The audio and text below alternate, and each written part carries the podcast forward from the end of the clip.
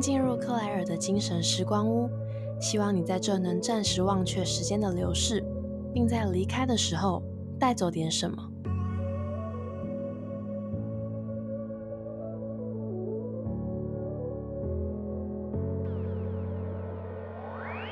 大家安安，欢迎回到克莱尔的精神时光屋，我是主持人 Claire。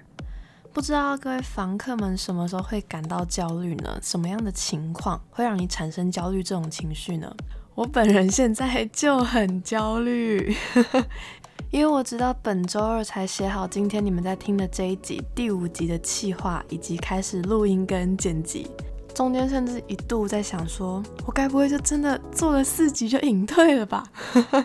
所以就越想越焦虑，焦虑到不行。等这个焦虑抵达一个临界值的时候，就突然叮，转换成一股很奇妙的动能，然后我就一鼓作气、一气呵成的把这集完成了。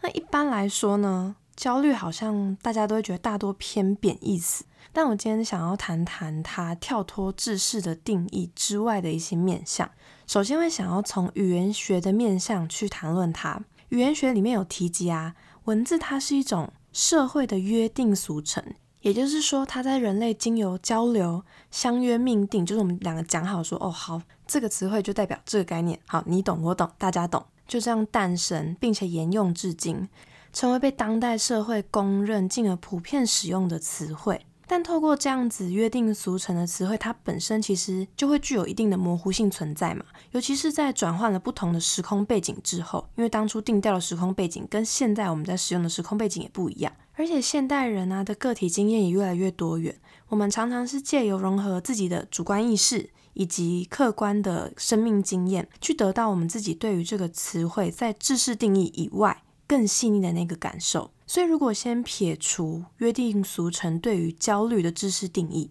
现在希望房客们简单花个五秒思考一下，自己感知到的焦虑是怎么样的，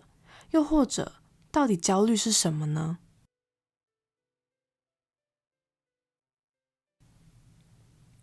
相信应该有大致的轮廓啦。那希望你们先在心里默默的记得自己的答案。其实我为了准备这集呢，去询问了我身边不少的朋友。问他们在怎么样的情况下会感受到焦虑，并且依照他们回馈给我的答案，加上我自己搜集的一些资料，大致呢去汇整出几个比较常见会产生焦虑的一些状况或是情境。房客们也可以听听看，以下这几点刚刚是否有在你的脑海中浮现哦。第一个是关于选择的焦虑。有时候我们的面前如果选项过多，就会造成筛选的成本上升，也因为需要负担的机会成本，使得我们对于未选择选项的失落感就会加重，对于最终选择的幸福与满足感呢，就相对的下降了。有点像如果今天我面前就只有一个选择，我选了它就觉得嗯好，我选了，那也觉得是满足的。可是如果今天面前有三样选择，就算今天我先选了 A，觉得它是里面最好的，可是我难免也会去想。B 跟 C 会不会选了也不错呢？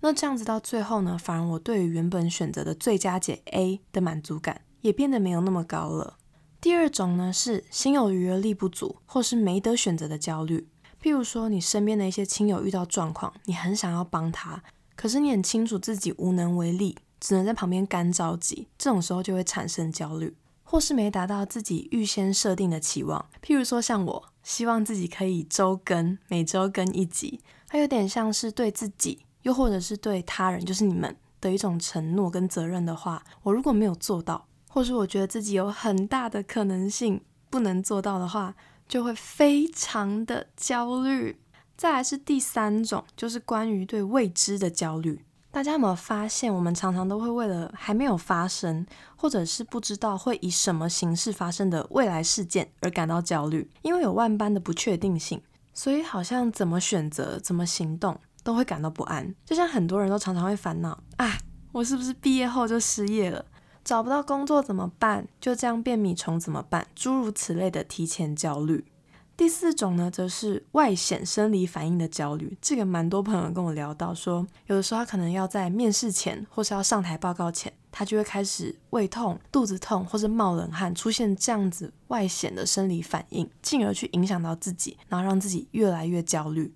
也有一种状况呢，是他觉得，嗯，以理性上来说，我不觉得焦虑啊，我也没有觉得紧张。但是这些生理反应呢，还是在那样的情境之下出现了。这时候我跟朋友讨论的时候，就觉得，嗯，会不会是我们的理性在欺骗着我们的感性？你理性上呢，就说我其实没有焦虑啊，我现在怡然自得，老神在在。但其实你的生理反应已经诚实的说出你真实的心境了。那以上呢，囊括了刚刚讲的四种焦虑：选择的焦虑、心有余而力不足的焦虑。关于未知的焦虑以及生理反应的焦虑，我们这边先撇除生理焦虑，进一步的呢，将心理层面，就是前三项的焦虑，分为好的焦虑与不那么好的焦虑，用两个面向下去聊聊，一个是如何善用好的焦虑，另一个则是如何不让不那么好的焦虑去影响我们的表现。第一种善用好的焦虑应该比较直观好懂，就是你带有意识的去感知这个焦虑之后呢，将它适性。跟适量的转化为动能，而避免不让不那么好的焦虑影响我们这点，则是试图把它做事后转化，因为不见得每个人在当下呢就可以顺利的把它转化为正向的动力，所以在经历不那么好的焦虑经验所带来的结果之后，把它作为面对下一次焦虑的经验值跟警惕，也是很棒的养分。同时，也试着去慢慢的理清自己在这次的经验里面是不是有少做了点什么呢？比起用怎么办，会不会变得越来越糟啊，来逼疯自己，更可以着重去思考，说我能做的所有准备都足够完善了吗？中间是不是会有不可抗力的因素呢？或是这件事是不是我自己可以全然掌控的？举个亲身经验的例子好了，我记得是大二的时候，有一次被找去当国际职工分享会的讲者。因为我那时候从来没有公开演讲的经验，所以在接到邀请之后就非常非常的焦虑。当下就想，My God，完蛋了，完蛋了，我一定会讲得很烂。如果大家不喜欢怎么办？没能好好的传达自己的想法或是价值观怎么办？浪费了特地前来的听众的时间或他们的生命怎么办？低潮了几天呐，然后在无限的自我怀疑之后，觉得这样下去不行，这样的焦虑循环完全没有实质帮助，所以就想，我能做些什么准备呢？于是便开始思考，像是听众特性会是怎么样的？会付诸行动报名来听的，应该大部分都是有一定程度兴趣的人吧？但可能他们对于某些部分还有疑虑，欠缺临门一脚的推力。于是我找了身边很多没当过国际职工，可是以前呢有多多少少向我透露过兴趣或是问问题的朋友们，去问他们对于这件事感到却步的考量点是什么，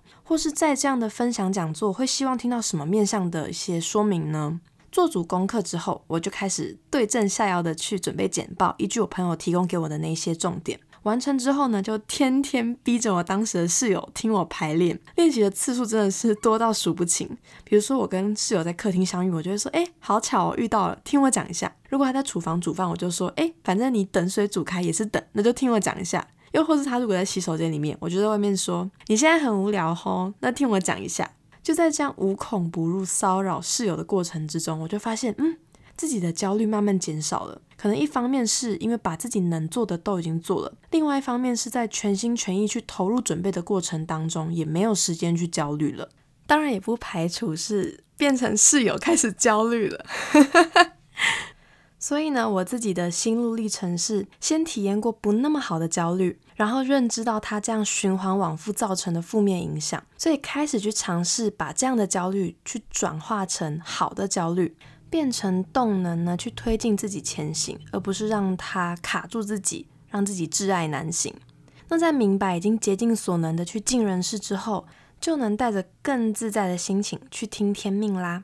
听到这，不知道各位房客们会不会觉得，哎，要是我完全不会产生焦虑这种情绪就好了，有够麻烦。但其实我觉得啊，产生焦虑这件事情本身是好的，甚至像是一颗种子的感觉。怎么说呢？就如果我们先以感兴趣为前提，把对于知识的吸收呢，大致分成四种阶段的话。这边要注意听喽。第一个是你不知道自己不知道，第二个是你知道自己不知道，第三个是你知道自己知道，跟第四个是你不知道自己知道。刚刚讲起来是不是有点像 rap？没关系，这边我会慢慢讲。第一个你不知道自己不知道，就是你对这一个知识完全没有概念，所以你不知道它有多深或是多广。那第二个状态，你知道自己不知道呢，就是你对这个知识已经开始有一点点的认知了，所以你知道水有多深，你有多少东西要学，你还不会的。第三个，你知道自己知道，就是你已经掌握了这个知识，并且可以运用。而最后的你不知道自己知道呢，就是因为你已经练到炉火纯青了，所以就算在无意识的状态下，也可以很好的运用或是发挥它。回到正题。正是因为我们在第二阶段，就所谓的你知道了自己不知道，所以才会感到焦虑。因为如果你不知道自己不知道，那你何来的焦虑可言？就是一只快乐的猪。因此，我觉得焦虑呢，就是在第二阶段你知道自己不知道的时候会出现的。那这样子的焦虑就会在你主观的意识选择之下。转换成动能，敦促你会想要去补足自己那些尚未不足的地方，进而去升级到下一个阶段，就是所谓的知道自己知道，去得以好好的运用。所以虽然我常常也会焦虑，但真心觉得这样的焦虑很赞，因为正是有这股焦虑，才让我有动力会想要去学习，去汲取更多的新知。其实这集并没有要特别的美化或是理想化焦虑的意思，我只是希望分享。焦虑在社会知识定义的负面情绪之外，其实还有很多元的可能性。像我开头啊，会从语言学的定义聊起，就是想要强调理解与感受词汇的那个弹性空间其实很大。语言它常常会影响到我们思考。如果呢，我们是在相对无意识的情况下，感受到自己正处于焦虑的状态，那很可能就会直接套入知识的定义，就所谓负面的那种感觉，进而让焦虑呢，对于我们的当下心情或是状态产生一些不那么好的影响。但如果可以像前面聊到的，试着去有意识的将不那么好的焦虑转化成好的能量。又或是当下无法转换也没有关系，因为每个人的状况真的不同。在事后呢，慢慢的去认清负面焦虑对于现况其实没有实质的帮助，这样也很棒，有助于增添经验的养分。这样下次就更有机会去完成转换的动作喽。